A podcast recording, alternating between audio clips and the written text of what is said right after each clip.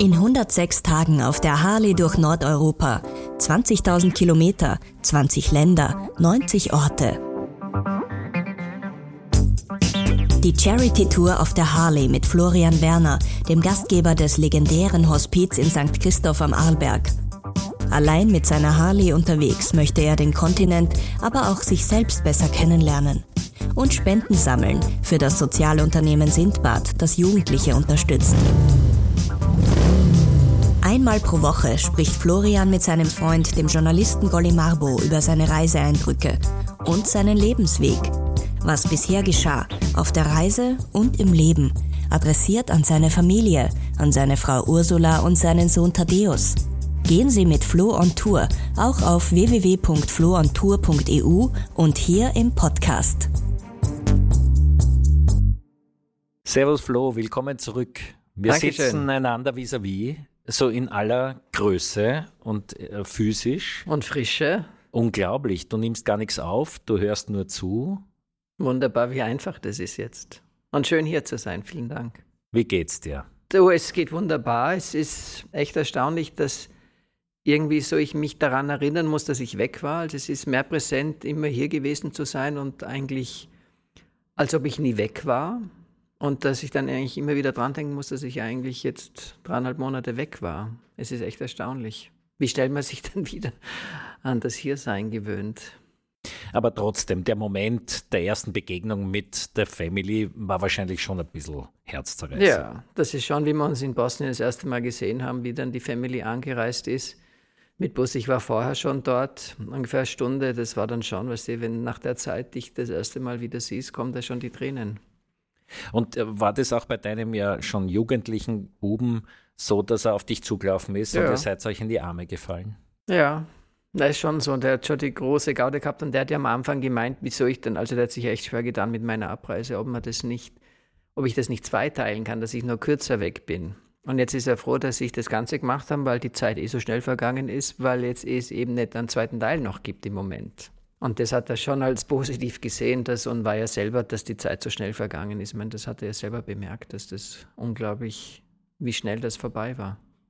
Wobei es ja, so sagt man zumindest als Junger, dann manchmal viel länger dauert, bis ein Tag vergeht. Ich erinnere mich an die Stunden in der Schule, als in unserem Alter. Ja, ich weiß, aber es war alles super.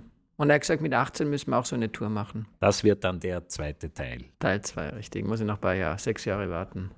Und du bist noch nicht am Adelberg, du bist derweil noch in der Steiermark gewesen und hier in Wien jetzt Richtig. und hast also eine eigentliche richtige Schlussetappe noch vor dir. Zwei eigentlich. Ich habe am, also es war ja quasi so das erste Aufeinandertreffen in Bosnien und dann hatte ich ja, zuerst war ich ja so ein bisschen enttäuscht, weil sich so nichts getan hat in der Steiermark, bis die Überraschungsparty stieg und dann ich Richtung, also da zum Schwager mit dem Motorrad noch fahren sollte, weil sie das Motorrad gern anschauen wollten, aber nichts von irgendeiner, also es war, haben sie echt gut gemacht und dann habe ich schon gedacht, wieso muss ich zu denen, wieso kommen die nicht zu mir, das ist Walking Distance.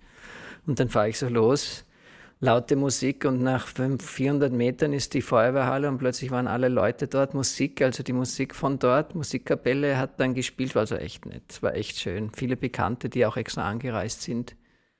Also es war ein echt ein schönes Wiedersehen und also es ist so, ich weiß auch nicht, wie man das jetzt nennt, ob das jetzt der offizielle Teil quasi in der Steiermark vorbei war oder ob quasi das halt jetzt ein längerer Stopover ist, weil ich am ersten dann Richtung Fuschel fahre.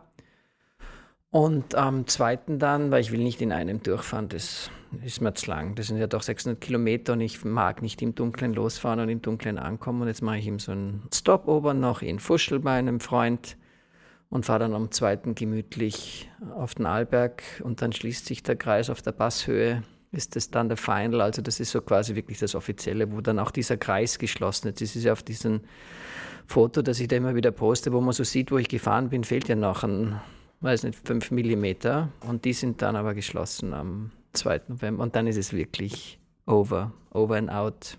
Gerade aller Seelen kommst du wieder zu Hause an. Eigentlich ein schöner Gedanke. Ja, da komme ich wieder zu Hause an. Da wird es wahrscheinlich wieder Blasmusik geben und so weiter. Das glaube ich nicht, dass da großartig was passiert. Aber es ist in der Steiermark passiert und das war sehr schön und herzlich und echt nett. Ich habe mich bemüht, für diese letzte Folge, bevor sie allzu kitschig und sentimental wird, dir einfach auch ein paar Fragen zu stellen, die auf die Reise zurückblicken. Was macht eine sichere Straße aus? Äh, das ist natürlich der Belag, hilft. Und das ist dann aber auch das, für mich war das das Land, das die sichere Straße auch mehr gezeigt hat. Also je weiter man vom Norden, vom Nordkap kommen, in den Süden gefahren ist, umso wilder wurde es wieder auf der Straße. Also es war echt so ein Wieder sich dran gewöhnen. Wenn, also da Finnland ging es noch und dann in Baltikstaaten auch noch, aber wenn du dann so eben auch weiter südlich in Polen gekommen bist oder dann in die Tschechei, dann war es schon nicht mehr lustig. Und wo waren sie so wild? Also in Bosnien sind sie schmerzfrei, also da überholen die dich bei Sperrlinien und da musst du also echt aufpassen. Aber ich habe dann wenig überholt und duck halt langsam herum. Also ich glaube, die sichere Straße hängt auch sehr stark vom Fahrer ab. Also das ist, da kann die sicherste Straße nicht sicher sein, wenn ich ein Draufgänger bin und wie ein Wilder überhole und in Kurven reinfahre. Die sichere Straße hängt von dir selber ab. Hängt von dir selber ab. Das erinnert mich an meine Zeit, als ich gependelt bin zwischen Wien und München und im Nachklang, in der Nachschau muss ich sagen, dass ich bei Nebel zum Beispiel viel zu schnell gefahren bin und eigentlich in Lebensgefahr war, wenn ich ehrlich bin. Wie hast denn du das gehandhabt, wenn da wochenlang das Wetter schlecht war, jetzt in Schottland oder Norwegen? Bist du dann trotzdem verantwortungsvoll mit Gefahrensichtweite unterwegs gewesen oder musst du jetzt im Nachhinein auch feststellen, dass das vielleicht ein bisschen riskant war, was du da getan hast? Also grundsätzlich war ich vernünftig unterwegs, bis auf Wobei ich da auch langsam gefahren bin, aber da wäre ich, wenn ich da auf Gefahrensichtweite gefahren wäre, wahrscheinlich nicht weit gekommen. Das war eine Etappe von, die letzte Etappe in Finnland nach Helsinki runter, wo ich um halb sieben in der Früh losgefahren bin und es einfach noch dunkel war und es geregnet hat und leicht neblig war und dann das Visier anläuft von deinem Helm. Also da hätte mir schon nichts im Weg liegen dürfen, aber da hätte ich nicht fahren dürfen, da hätte ich stehen bleiben müssen. Und das ging aber nach einer Dreiviertelstunde wurde es hell und sobald es hell ist, ging es dann. Also ich habe dann schon und die die heutige Technik, da habe ich ja einen Knopf, wo ich dann drauf drücke am Lenkrad, wo ich dann für Regenfahrbahn gerüstet bin. Also da reagiert dann das Motorrad auch anders. Da ist das Motorrad selber auch schon vorsichtiger unterwegs.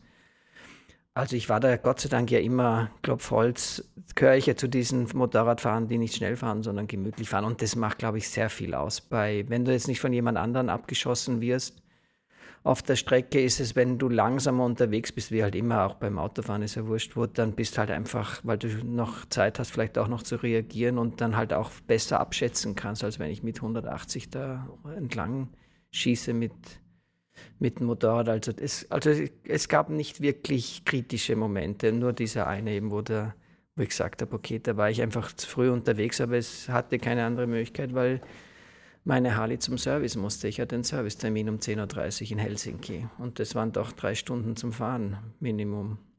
Bist du denn seit deiner Rückkehr schon in ein Auto gestiegen? Ja, ja. Also bin ja heute aus der Steiermark hier nach Wien hergekommen und da bin ich ins Auto gestiegen und ist auch das selbst wie immer. Also das nicht so, da habe ich mir auch zuerst gedacht, nach eineinhalb Monaten Motorradfahren wird Autofahren schwieriger, aber same, same. Also es ist man verlernt das alles nicht. Also du hast den Abstand gehalten, obwohl rechts von dir auf einmal noch Karosserie war. Ja, richtig. Na, es ging echt gut. Trotzdem gibt es doch unter Motorradfahrern eine andere Solidarität als unter Autofahrerinnen. Ich habe es noch nie erlebt, dass man sich begrüßt hätte. Also vielleicht mit einer Nummerntafel, wenn man ganz weit weg ist und erkennt, da ist jemand aus dem gleichen Bezirk wie ich. Aber äh, Motorradfahrerinnen und Motorradfahrer, die winken sich doch immer so zu, wenn sie sich entgegenkommen. Mhm. Wie oft hast du das gemacht in den letzten dreieinhalb Monaten? Ich habe eigentlich habe ich wenig Motorradfahrer getroffen. Das mal zum ersten, und, aber jedes Motorrad, das ich getroffen habe, habe ich gewunken.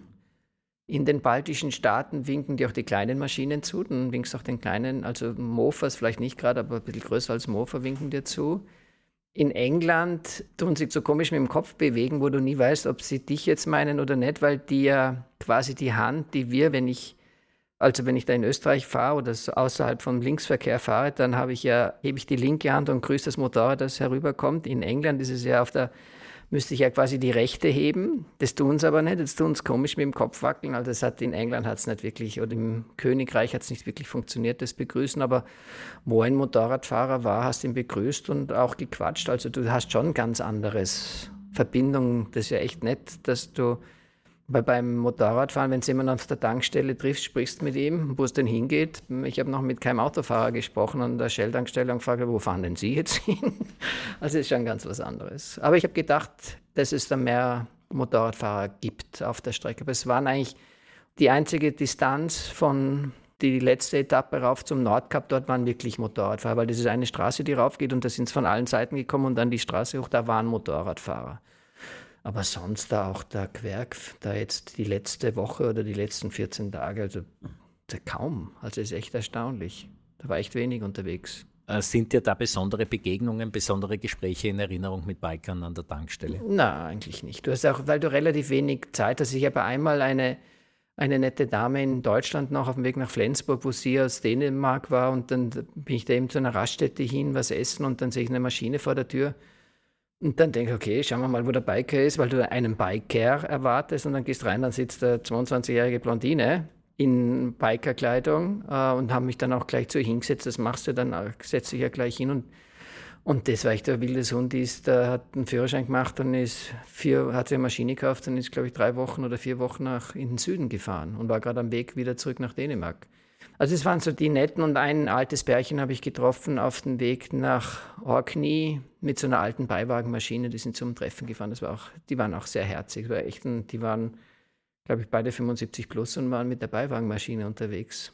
Echt cool. Da denkst du ja auch schon drüber nach, wie du dann als älterer Herr äh, noch ja. unterwegs sein kannst. Wird es da eine Beiwagenmaschine oder eher dieses Dreiradgestell? Ja, das habe ich mir jetzt eh gerade überlegt. Also ich könnte natürlich auch Beiwagen fahren, aber glaube ich einfach, wobei es wahrscheinlich egal ist, wäre dann echt so eine Harley mit, als ich weiß nicht gar nicht, wie die richtig heißen, die halt Dreirad sind, weil dann hast du einfach die schwere Maschine nicht zum Stemmen. Das macht natürlich, wenn du dann 75 bist, macht es schon viel aus, wenn du nicht schauen musst, dass die Maschine stehen bleibt. Also schau, da gibt es schon noch Optionen. Also da ist auch im Alter Luft nach oben. Und vor allem, wenn ich dieses Bärchen sehe, dass da mit Ende 70, Mitte, Ende 70 unterwegs ist und wirklich mit einer, die war die Maschine aus den 70er Jahren. Also da ist ja echt, da ist ja nichts an Technik drauf. Und sie war das Navi, also sie, da gibt es auch kein Navigationssystem, sondern da sagt ja die Frau, wo es lang geht. Ja, das waren ja so angeblich die Momente, wo Ehen auseinandergegangen sind, wenn die Landkarten falsch herumgehalten worden sind. Ja, stimmt. Du, am Anfang deiner Reise, da war ich ja fast ein bisschen überrascht, wie wenig Kultur du konsumierst. Das hat sich dann aber mit England, habe ich so das Gefühl gehabt, total geändert und auf einmal bist du doch in äh, Museen gegangen und hast dir viele ja, Kunststätten angeschaut. Das war so am Ende von England, da beim Gormley, wie ich dann auch durch Zufall den eben gesehen habe, das Gebäude, haben wir schon gedacht, das stand auch schon auf der Autobahn, dass dort ein, so eine Galerie ist. Und dann sagen, hm, die muss ja was Größeres sein, wenn die auf der Autobahn angekündigt ist. Und dann bin ich in diesen, nach Margate gefahren und dann hast du schon am Ende der Straße gesehen und gesagt, eigentlich, das kann nur die Ausstellung sein. Und ich habe dann schon, ja, da auch in den Niederlanden war ich ja dann auch, es hat sich dann schon angeboten auch. Also ich habe dann schon versucht, das war auch in England, weil ich da, weiß nicht, Irland, klar war ich im Titanic Museum in Belfast, aber es war dann auch in Schottland nicht so viel. Das Nessie-Museum wollte ich dann nicht anschauen. Aber ich habe dann schon versucht, dort, wo es möglich war, auch, und das, ich weiß nicht, das hat sich dann halt einfach ergeben, auch das, das Chopin-Konzert, das waren dann diese Möglichkeiten, die habe ich dann schon beim Schopf gegriffen und gesagt, okay, Konzert. Wie war denn das für dich als Künstler? Welche Farben nimmst du mit? Welche Stimmungen, welche Atmosphären, welche Wahrnehmungen, die dir vielleicht, weil du so in Bewegung warst, jetzt anders näher gekommen sind als vielleicht früher? Also die Farben, die mir geblieben sind, sind die, ist der goldene Herbst. Der war natürlich gerade in der Zeit, wo ich jetzt unterwegs war, massiv vertreten an allen, also quer durch. Das ist ja von Finnland kommend Norwegen ja auch schon, also quer, egal wo du bist, hast du diese Herbstfarben gehabt, diesen goldenen Herbst gehabt und aber in einer Fülle einfach auch. Das hat ja nicht mehr aufgehört, diese Farben. Und das sind schon diese Goldfarben, habe ich mitgenommen und dann schon auch, was ist dieses Schlechtwetter, also für mich gehört in Schottland oben dieses schlechte Wetter dazu, diese Stimmung von Nebel und Regen, das war ein Traum. Das war also echt schön, also diese Abwechslung, auch Nebel, Regen, Sonne, Schafe, das war echt spannend zu sehen. Und die blaue Stunde, wo wir ja auch schon drüber gesprochen haben, die auch so bewusst zu erleben, die habe ich immer wieder, glaube ich, noch nie so oft bewusst gesehen wie jetzt bei dieser Reise. Diese, ich weiß auch nicht warum, auch gestern oder vorgestern habe ich dann der Ursi gezeigt, wie gerade die Sonne da untergegangen ist. Und ich gesagt, schau, das ist die blaue Stunde. Das ist echt unglaublich. Wenn du das ein bisschen bewusst anschaust, und vor allem, dass du der, in der Steiermark hast du also gesehen, quasi rechts Richtung Westen war die blaue Stunde und nach links war schon schwarz. Also Richtung Osten war die schon vorbei, die blaue Stunde. Und es sind dann, also die blaue Stunde hat es echt in sich, wenn man die bewusst anschaut. Super schön. Und die Sonnenaufgänge, heute war auch so ein schöner Sonnenaufgang. Also apropos, hast du vor, deine Reise jetzt auch in Gemälde oder in Skulpturen zu verarbeiten? Das weiß ich nicht. Ich wollte ja ursprünglich malen, also jeden Tag auch ein Bild machen, aber das wäre sich auch zeitlich nicht mehr. Ich war eh schon zwei Stunden mit Social Media beschäftigt und schreiben, also es wäre ich wüsste nicht, wann ich jetzt noch gemalt hätte. Und ich weiß jetzt nicht, ob ich das schaffe, dann wirklich auch da jetzt Bilder noch zu machen. Eher also die Fotokunst hat dann schon auch Spaß gemacht, also da aus den Fotos was zu machen. Apropos Licht, wie viele Kerzeln hast du angezündet auf der Strecke? I would say 18, mm, schon 18, 21, so sieben Mal. Also ich habe dann schon, wo ich Kirchen erwischt habe, Kerzen angezündet.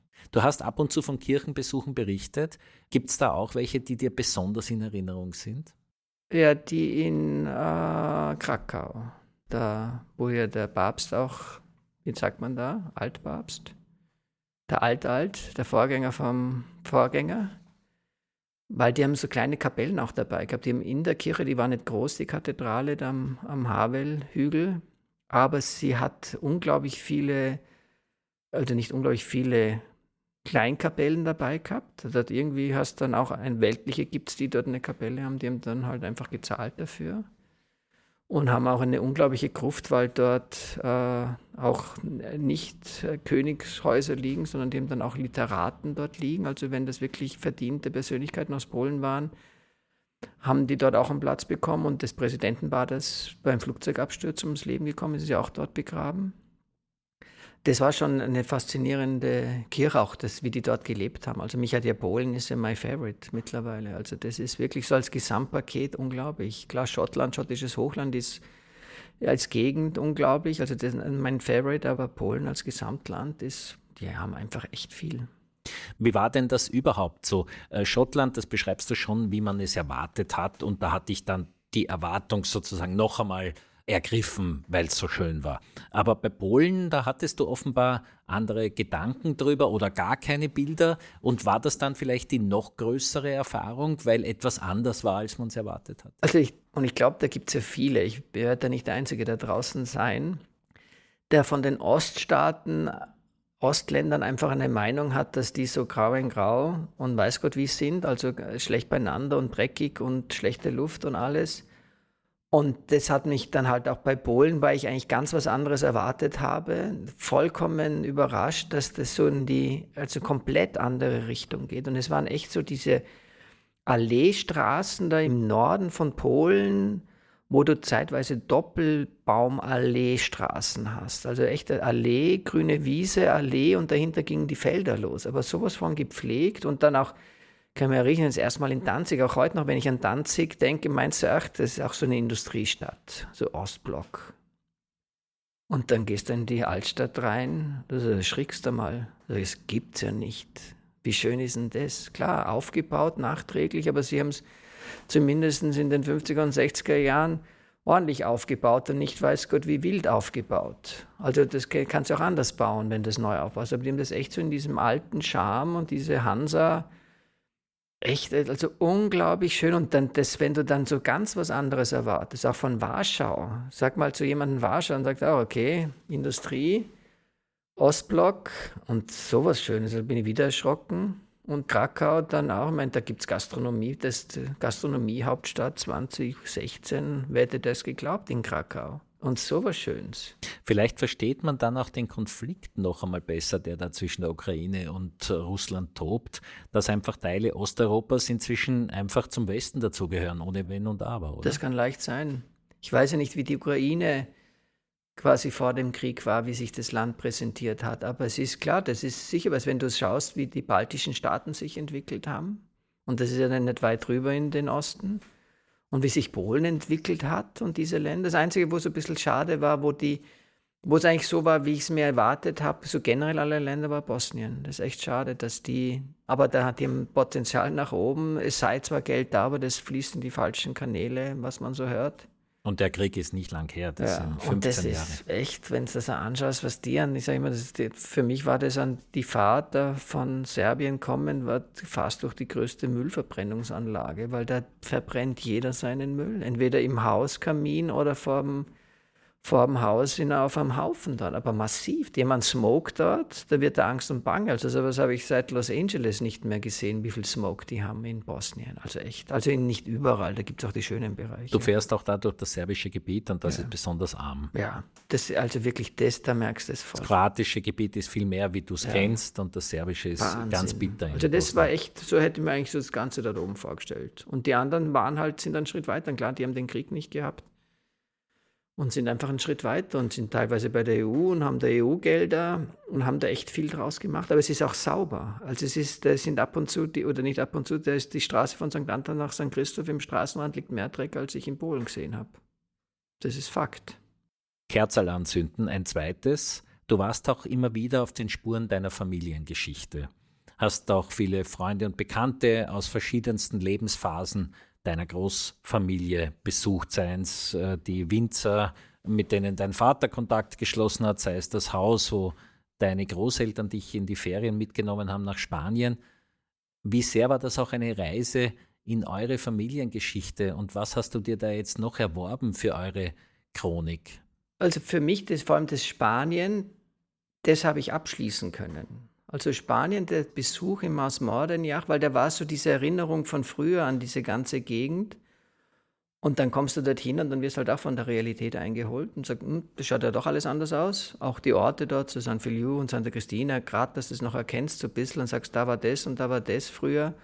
Und dann auch das Haus, das es ja noch gibt, aber du kommst nicht dazu und sind neue Eigentümer drauf. Und klar, ist noch so schön wie damals, aber es war echt so für mich dieses Abschiednehmen von dort. Dort habe ich echt von so einer Familiengeschichte Abschied nehmen können, was ich von bis jetzt nicht, also ich war ja dort Anfang der 80er Jahre und hatte bis jetzt nicht Abschied nehmen können. Das habe ich echt dort geschafft. Und sonst habe ich nicht viel. Die Bekannten, die ich besucht habe, weil die sind einfach präsent. Das weiß ich in Frankreich, das, wir sollen wieder hinkommen. Sie hat schon gesagt, wir sollen wiederkommen. Ich soll doch mit äh, Ursula, mit dem kommen nach Bordeaux. Aber das ist wirklich auf Abschied nehmen, ist mir dort gelungen. Aber sonst hatte ich ja keine Plätze, wo ich, wo, wo du jetzt jedes Jahr warst, für, für Wochen hatte ich ja nicht auf der Tour. Aber das in Spanien, das war, das habe ich jetzt abgehakt.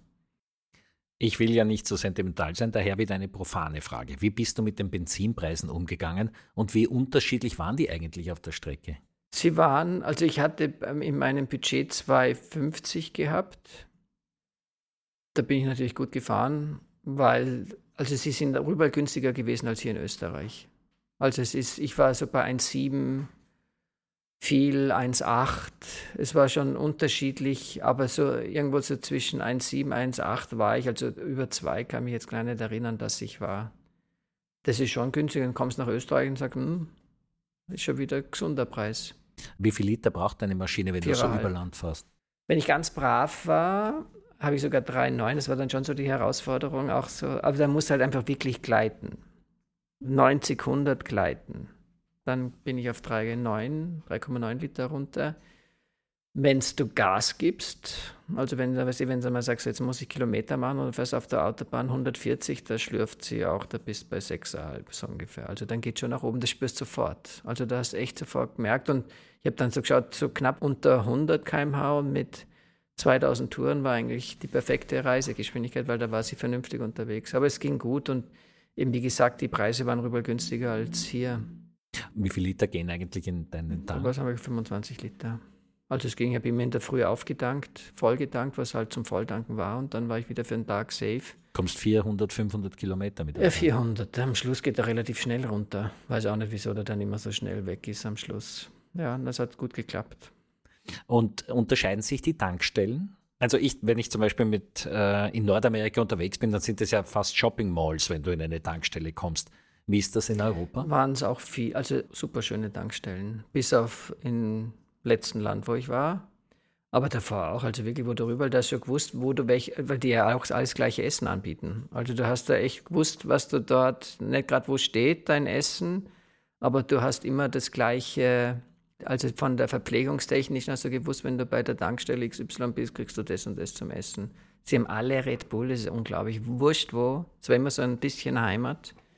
Aber Red Bull gibt es wirklich in jeder, also im kleinsten Kaff gibt es Red Bull. Wurscht, in Finnland, kleinste Tankstelle, aber mit Garantie selbst mit dem Kühlschrank dort. Also nicht einmal nur irgendwo stehen, sondern die sind echt durchorganisiert. Wenn ich mich an unsere Gespräche über Essen zurückerinnere, dann waren eigentlich die Schnellimbisse oder auch die ähm, Wohnwagen oder wie heißt das, die Ausschanken auf der Straße, Food Trucks, danke, die ja am meisten in Erinnerung oder haben dir den meisten Respekt äh, irgendwie so abverlangt?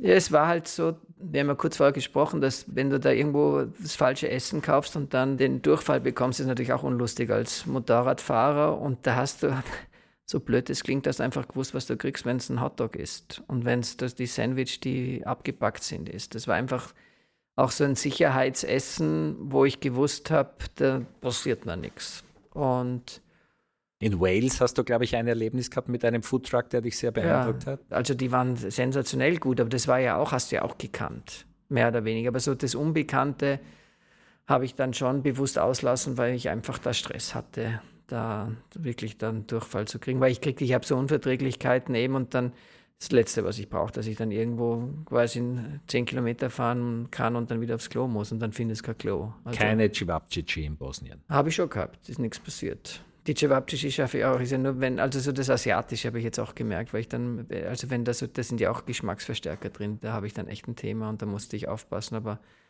ansonsten hat das, kommst du, das ist ja das, du kommst durch ganz Europa mit Essen durch, das du kennst.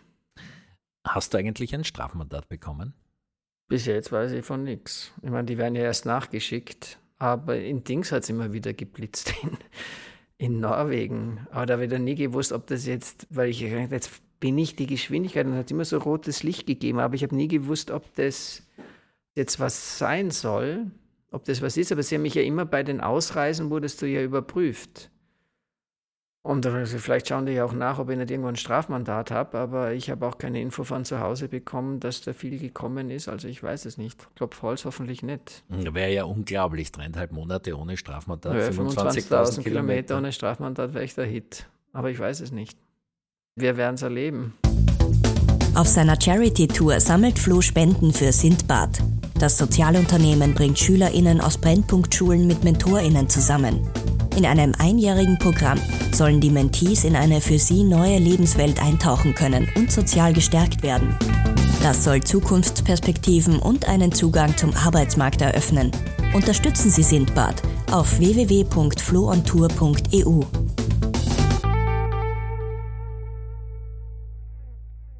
Du hast die Kontrollen schon angesprochen. Ab und zu hast du ja sogar deinen Pass herzeigen müssen. Wie waren denn diese Grenzübergänge innerhalb Europas für dich?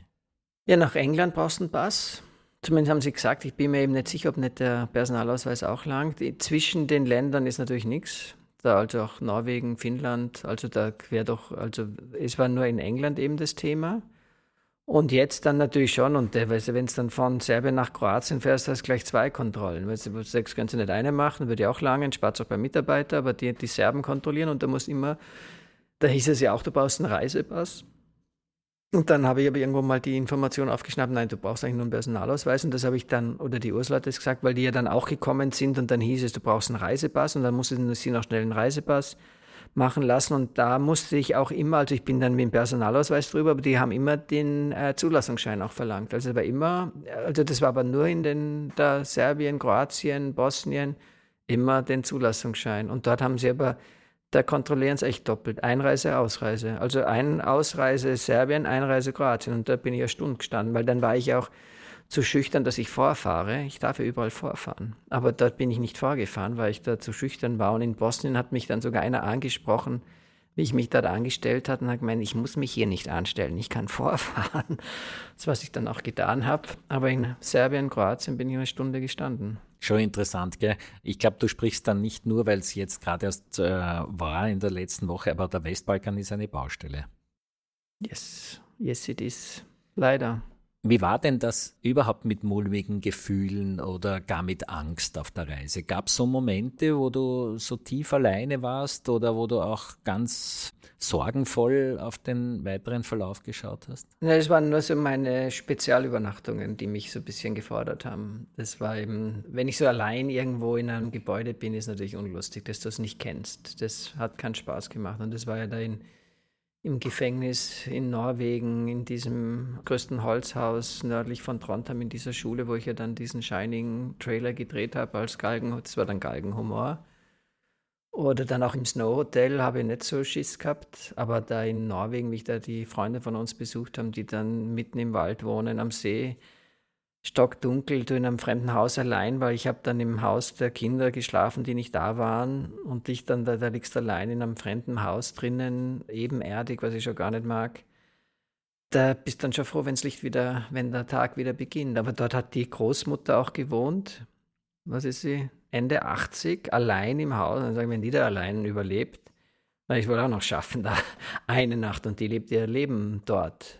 Maus allein, schon, aber das sind schon nicht jetzt weit, aber du bist allein im Haus. Und dort war ich auch. Und das, das ist das Einzige, was ich nicht so mag. Ich habe jetzt nie Stress gehabt von einer Stadt oder so. Also ich war jetzt auch nicht um Mitternacht unterwegs und habe geschaut, wo ich in Warschau in die Gegend kommen kann, die es natürlich auch gibt, wo du jetzt nicht sein solltest um die Uhrzeit die gab es natürlich dort auch überall. Und aber ich habe auch nie mit Leuten, mit niemanden, also nie angeeckt irgendwo auch so einen Stress gehabt, dass ich da das Gefühl gehabt habe, dass ich da mit Menschen mich, dass sie mich unwohl fühlen. Also nie, nicht ein einziges Mal. Mir hatte der Thaddeus, wie er dann beim letzten Frühstück, das ja dann sehr anstrengend ist auch und emotional schwierig ist, hat mir dann plötzlich einen Revolver gebracht, der nicht so sehr Angst gehabt hat wegen einem Motorradunfall, sondern dass ich auf böse Jungs treffe. Und jetzt hat er mir seine Spielzeugpistole gebracht, dass ich quasi mich verteidigen kann gegen die bösen Jungs da draußen. Aber ich habe das in keiner Stadt gehabt.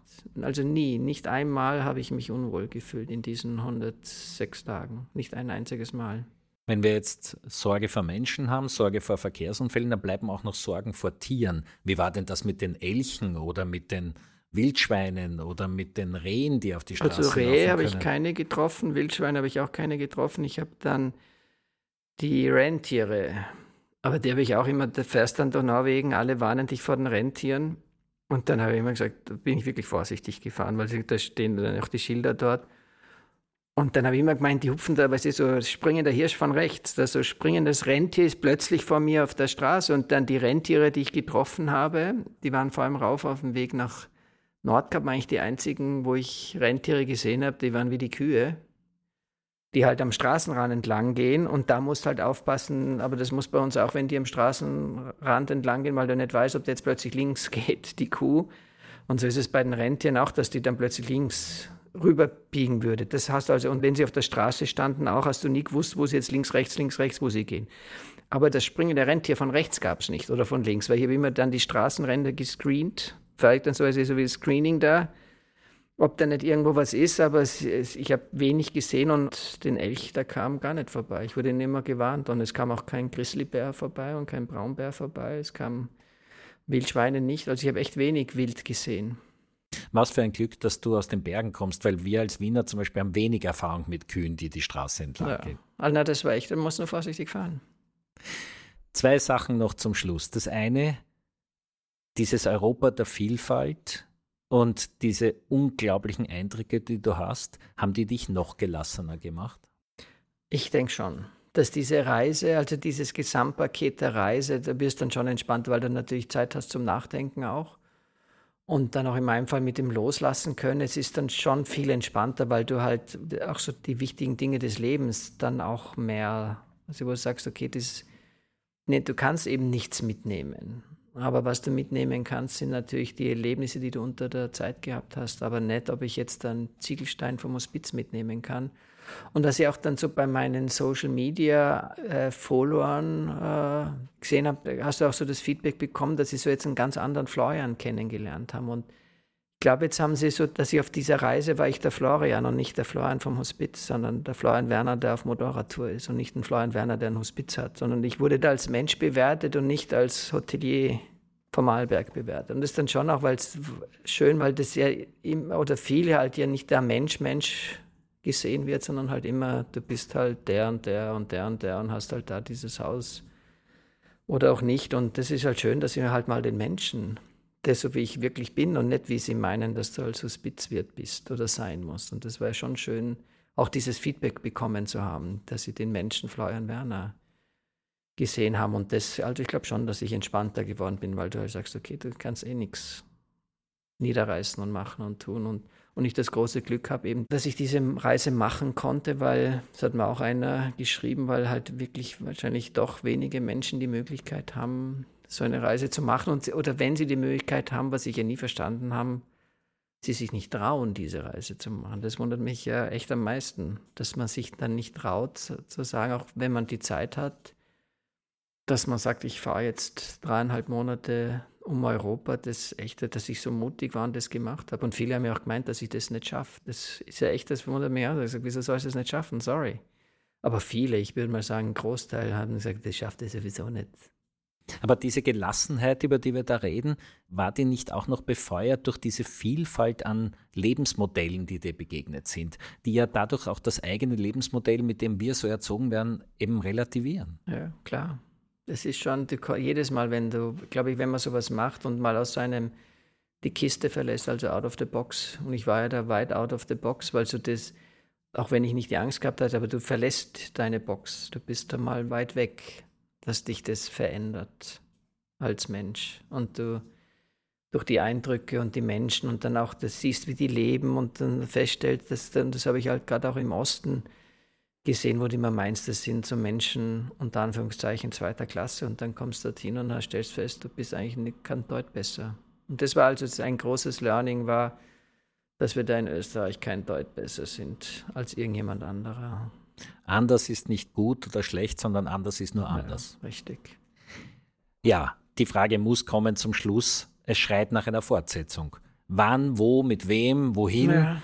Das ist die gute Frage. Also klar, das, also wenn du sowas, ich hätte es auch jetzt, wenn ich nicht im Kopf gehabt hätte, dass es vorbei wäre und du auch irgendwie quasi frei wärst und jetzt auch nicht eine Frau warten hast zu Hause, ein Kind warten hast zu Hause und eine Verantwortung im Hotel warten hast zu Hause. Also ich könnte da schon die Welt bereisen. Also ich könnte da schon weiterfahren. Also das Gleiche noch einmal würde ich nicht machen. Teile ja, also Polen besuchen, aber das ist dann so mehr mit dem mit dem Auto nach Polen fahren und dort ein Wochenende oder fliegen, weiß gar nicht, wie man da von Tirol am schnellsten nach Polen kommt oder, oder auch das schottische Hochland habe ich mir ja schon angeschaut, nach Edinburgh fliegen und dort ein Auto ausleihen oder Harley ausleihen und mit Freunden das schottische Hochland fahren sofort wieder. Aber so die Gesamttour würde ich mir jetzt nicht nochmal antun, aber eine andere Tour, ich meine, da gibt es ja noch ein paar Länder da in den Osten hinüber, wo man fahren kann. Rund ums Mittelmeer. Rund ums Mittelmeer, das wär, aber das kann es, glaube ich, auch nur in der Gruppe fahren. Also da muss so ein Hautding bin ich dann doch nicht, dass ich durch Nordafrika alleine reise. Oder dann halt, wenn Übersee, ich meine Australien, Neuseeland, Südamerika, Zentral- und Südamerika, quer durch Nordamerika. Also da gäbe es schon noch ein paar Orte, wo man hinfahren könnte. Und vielleicht ja auch, mein schön wäre schon, das mit der Familie zu machen. Also wie ich da das eine Mädel getroffen habe, die meine Tochter sein könnte, es wäre schon natürlich cool, wenn du da mit deinem Kind äh, so eine Reise, ein Erlebnis machen kannst. Und der Thaddeus hat ja schon angekündigt, er wird dann gerne mit 18. Können wir dann das nochmal machen. Und das ist schon was Schönes. Aber es ist dann halt auch sechs Jahre, also dann bin ich 62, wobei das heutzutage kein Alter ist, aber diese Reise halt auch mit 55 gemacht zu haben, und vor allem dieses Allein, also das habe ich schon sehr geschätzt, dieses Allein unterwegs sein zu dürfen. Ist einfach herrlich. Und ich war nie, nie einsam, also so wirklich, dass du gesagt du bist einsam und traurig und verlassen. Das war dann halt so den, die äußeren Umstände. Aber es war jeden Tag eine Freude, aufs Motorrad zu steigen und weiterzufahren, weil immer wieder das Erlebnis weiterging. Es hat ja nie aufgehört. Es gab ja nicht jetzt so Höhepunkt Nordcup, sondern es ging, wo ja viele gemeint haben, so jetzt geht es ja nur noch nach Hause, sondern es ging ja fröhlich weiter und es war schon spannend, das zu erleben und es gibt genügend noch. Also eben da rund ums Mittelmeer, da in den Osten, über Rumänien muss wunderschön sein. Das hat man mir auch in, in Budapest hat mir das jemand, ein Rumäne, empfohlen in einem Souvenirladen. Ich sollte doch mal nach Rumänien auch fahren. Also es gibt da schon noch einiges. Also ich beende unseren Podcast jetzt mit einer Wette. Du wirst innerhalb der nächsten fünf Jahre wieder eine Motorradreise machen. Ich hoffe, ich hoffe, du gewinnst die Wette. Aber vielen Dank für alles. Toll, dass das so geklappt hat. Ich habe sie selber noch nicht angehört, aber ich bin froh, dass wir das gemacht haben, weil es einfach Material auch ist für die Ewigkeit. Und das war schon spannend, das gemacht zu haben. Vielen Dank an euch hier in Wien. Wie dir deine Freunde auf Social Media geschrieben haben, es war ein Spaß, ein Vergnügen und interessant, mit dir auf Reisen zu sein. Ja. Dankeschön. Bis bald wieder. Dankeschön. Danke, danke, danke. Was bisher geschah. Die Charity-Reise durch Nordeuropa finden Sie überall, wo es Podcasts gibt und auf www.floontour.eu, bei Insta auf florian.werner und auf TikTok Florian Werner 373.